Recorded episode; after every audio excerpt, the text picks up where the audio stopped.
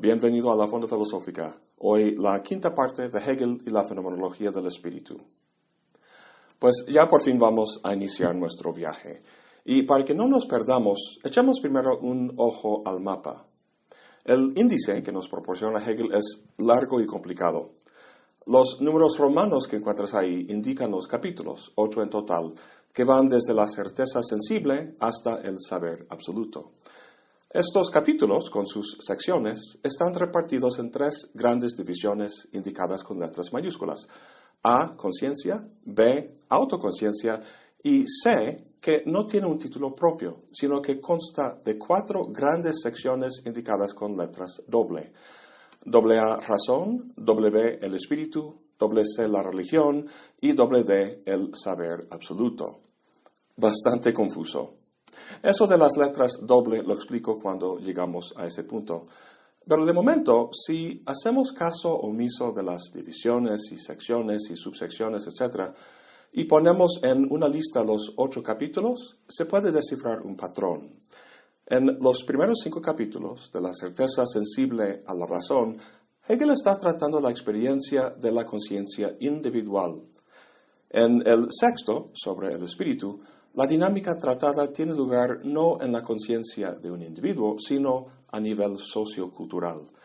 Y en los últimos dos capítulos se va más allá de lo cultural a tratar la manifestación de la conciencia en términos absolutos, de la realidad en toda su extensión, de lo individual a lo cultural a lo absoluto. Eso es lo que nos indica el mapa.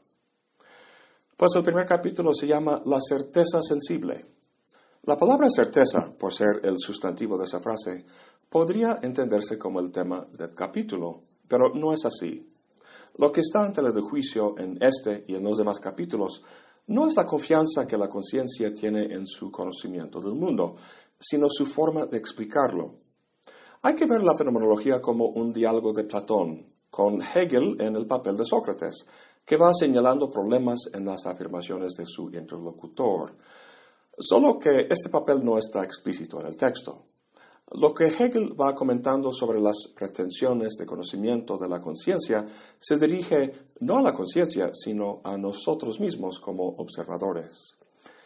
Entonces, imagínate que la conciencia afirma que sabe o que tiene certeza de algo, y Hegel le dice, ¿ah, sí? ¿Cómo lo sabes?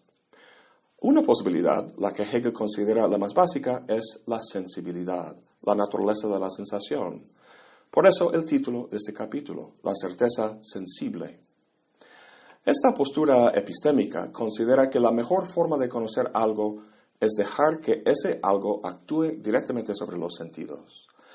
Para conocerlo tal como es, hay que ser totalmente pasivo ante el objeto, sin imponerle idea, esquema o concepto alguno. Como dice Hegel, hay que simplemente aprenderlo, en vez de conceptualizarlo, ya que este último solo lo distorsionaría.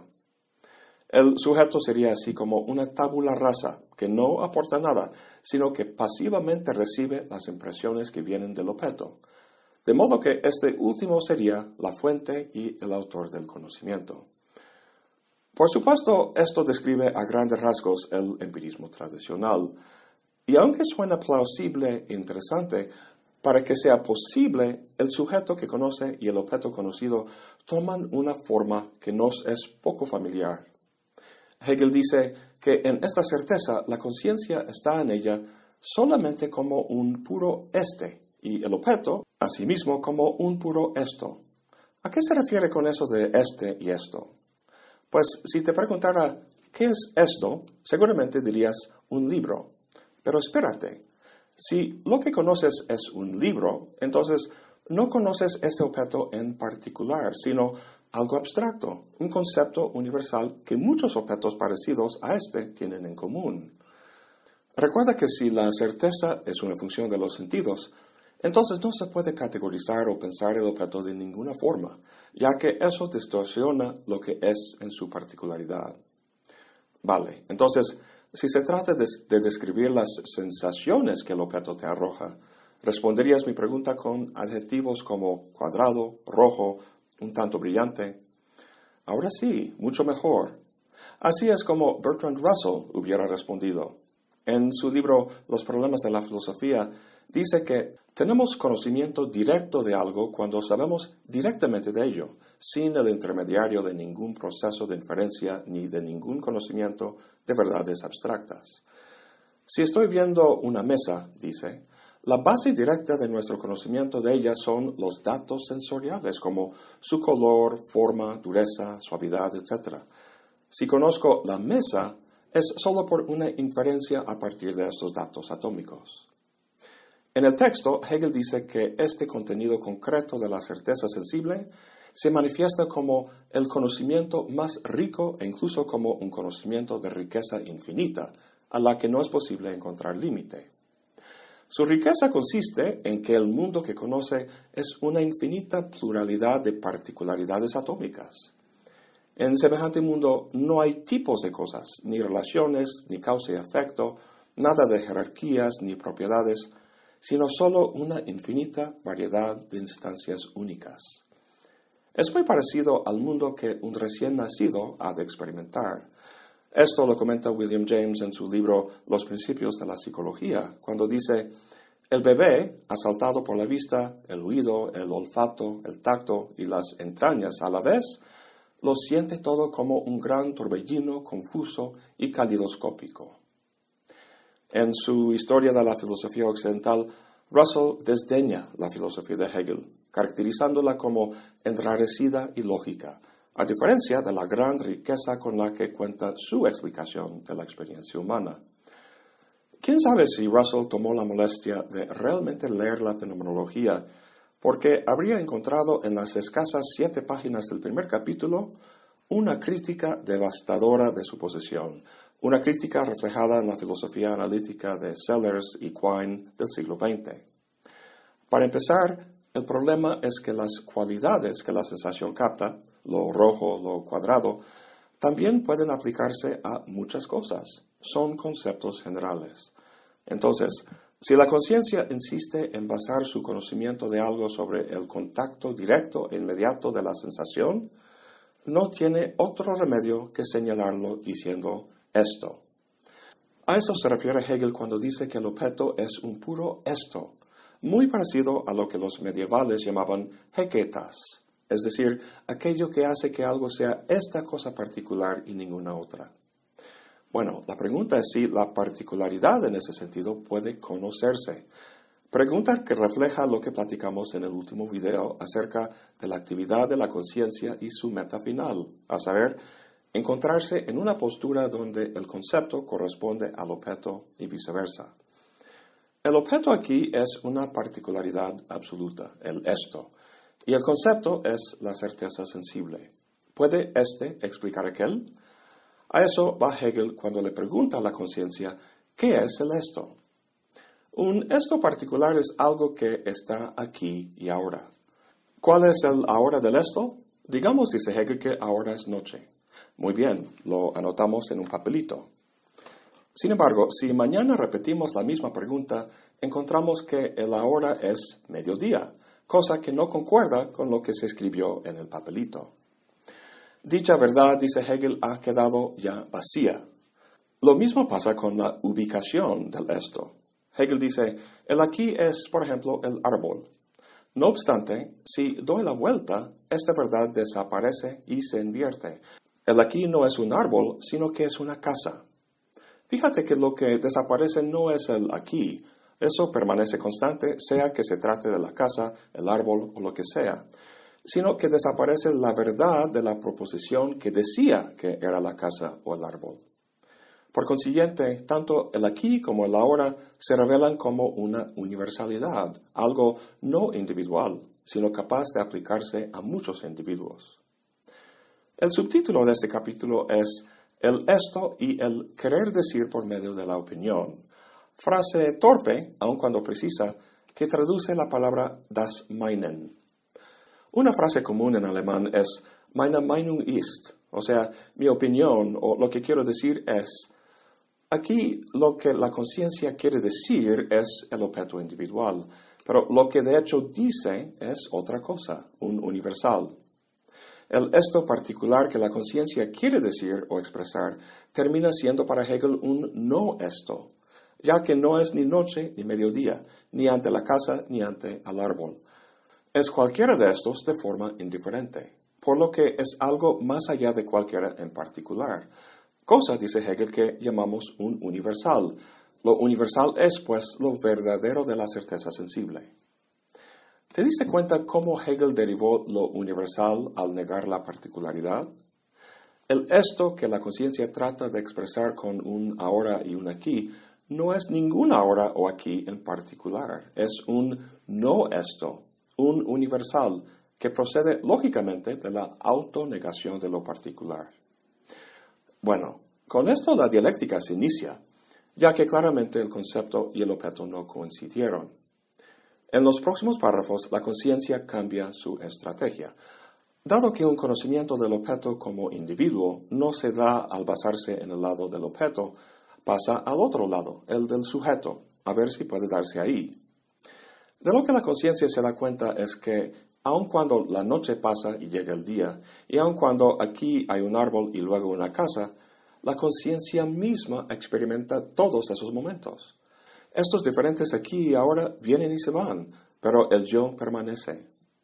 Sin embargo, Dado que la certeza sensible pretende conocer al objeto en su individualidad, el yo que lo conoce también tiene que ser concreto e individual, un esto aquí y ahora. Por lo tanto, el yo que experimenta esta ahora no puede ser el mismo que lo experimenta en otro momento. Si lo fuera, el conocimiento del objeto no se basaría en algo individual, y por lo tanto no se estaría hablando de una certeza basada en la pura sensibilidad, sino en actos inferenciales de comparación. Nuevamente, lo que dice la conciencia, a saber que permanece a lo largo de los diferentes aquí y ahora, contradice lo que quiere decir, a saber que un yo concreto y particular garantiza la certeza del conocimiento del objeto.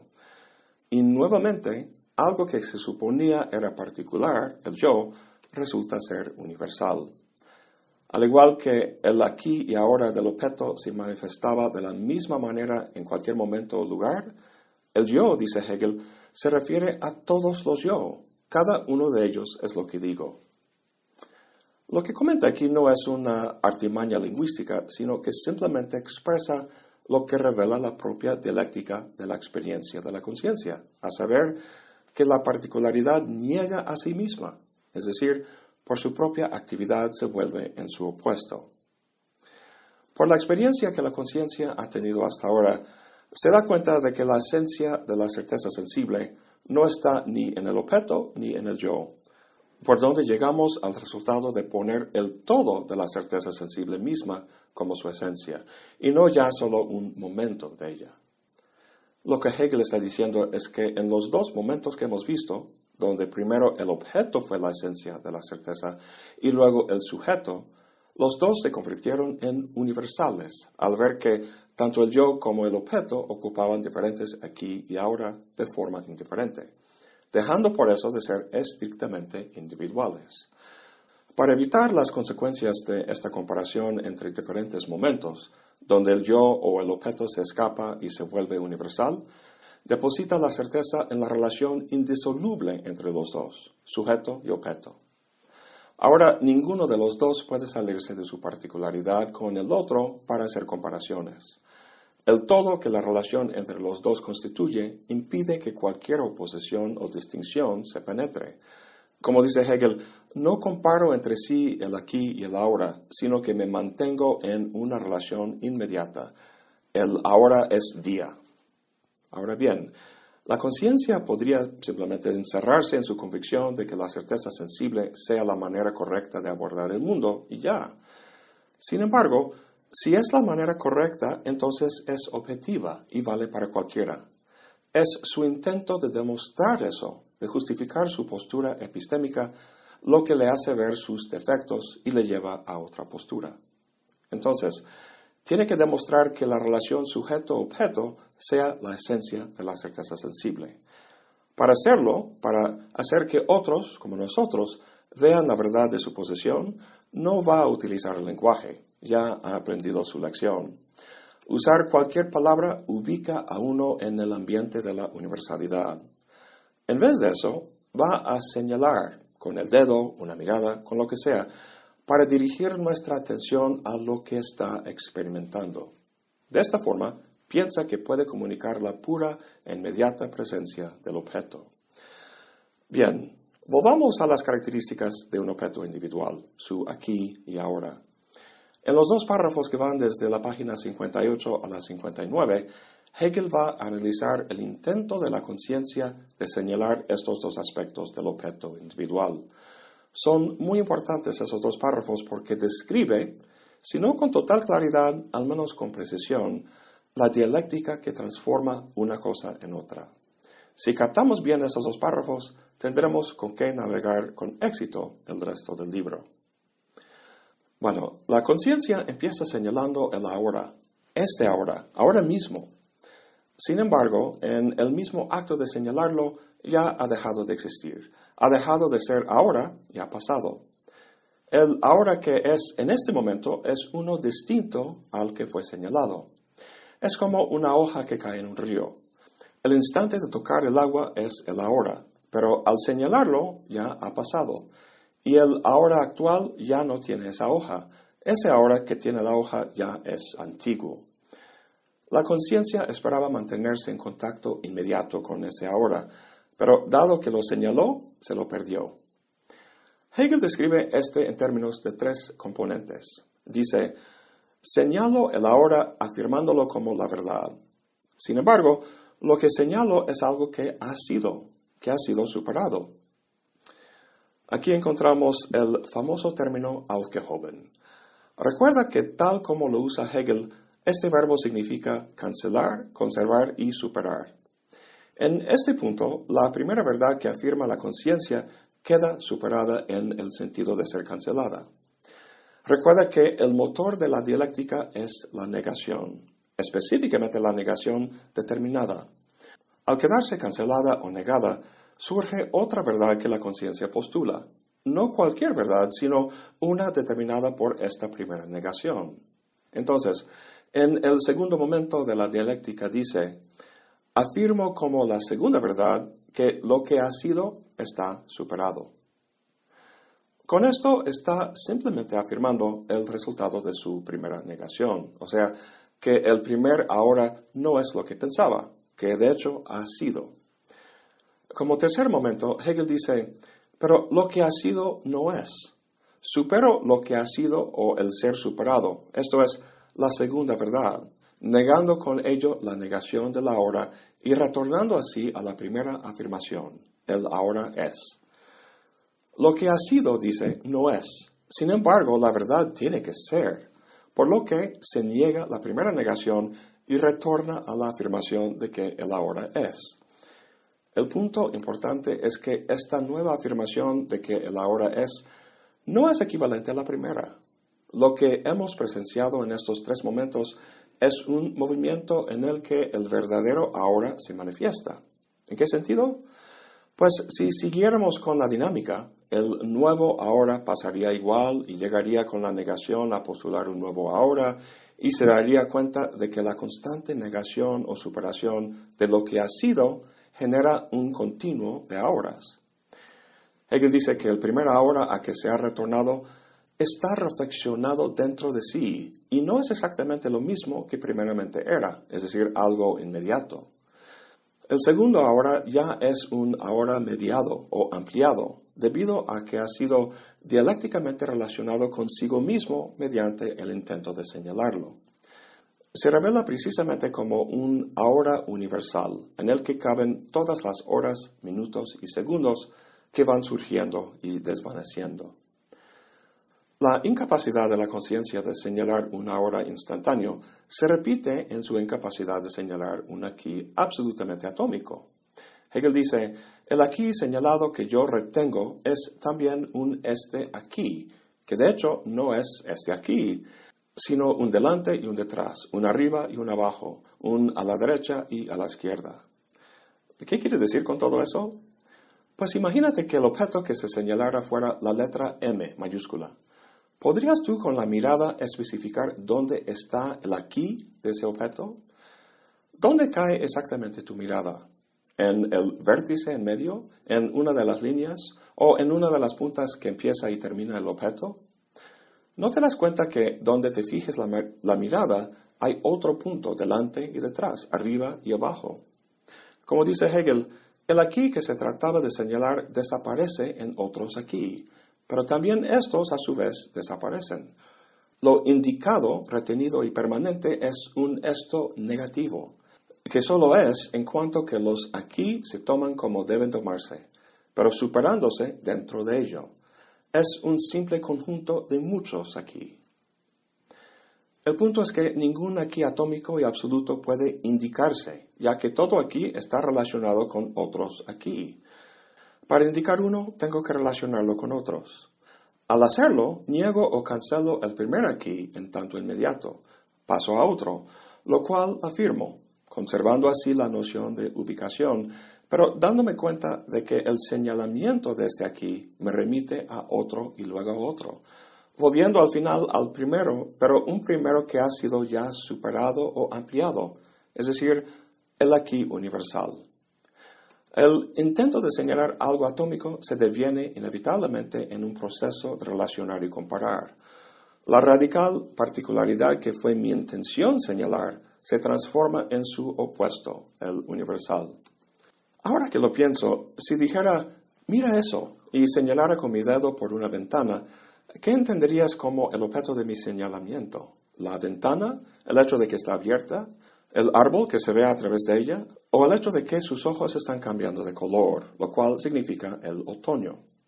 Es imposible decir sin un concepto, sin una indicación simbólica del contexto. Incluso el propio dedo que señala, que parece estar en una conexión directa e indexical con el objeto que indica, conlleva un aspecto simbólico. Aquí en México la gente hace así para indicar la estructura de una persona y otros signos para indicar la estructura de animales y de objetos inanimados. Pues la primera vez que lo vi pensaba que estaban señalando hacia arriba, pero no. Interpreté mal el signo porque desconocía la regla o convención social que regía su uso. En fin, la conciencia ha fracasado en su intento de explicar su conocimiento al acudir a algo bruto y particular en la experiencia. Mucho antes que Nietzsche y los analíticos del siglo XX como Sellers y Quine, Hegel, en las primeras páginas de su obra maestra, deja superado el mito de lo dado.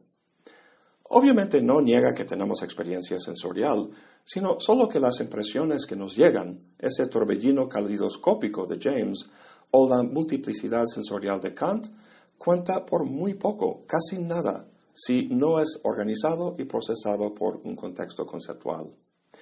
En cuantas resumidas, el concepto no ha correspondido con el objeto. En el próximo video veremos la transformación dialéctica del concepto de la certeza sensible en el concepto de la percepción. Eso es todo por hoy. Gracias por acompañarme. Hasta la próxima y buen provecho.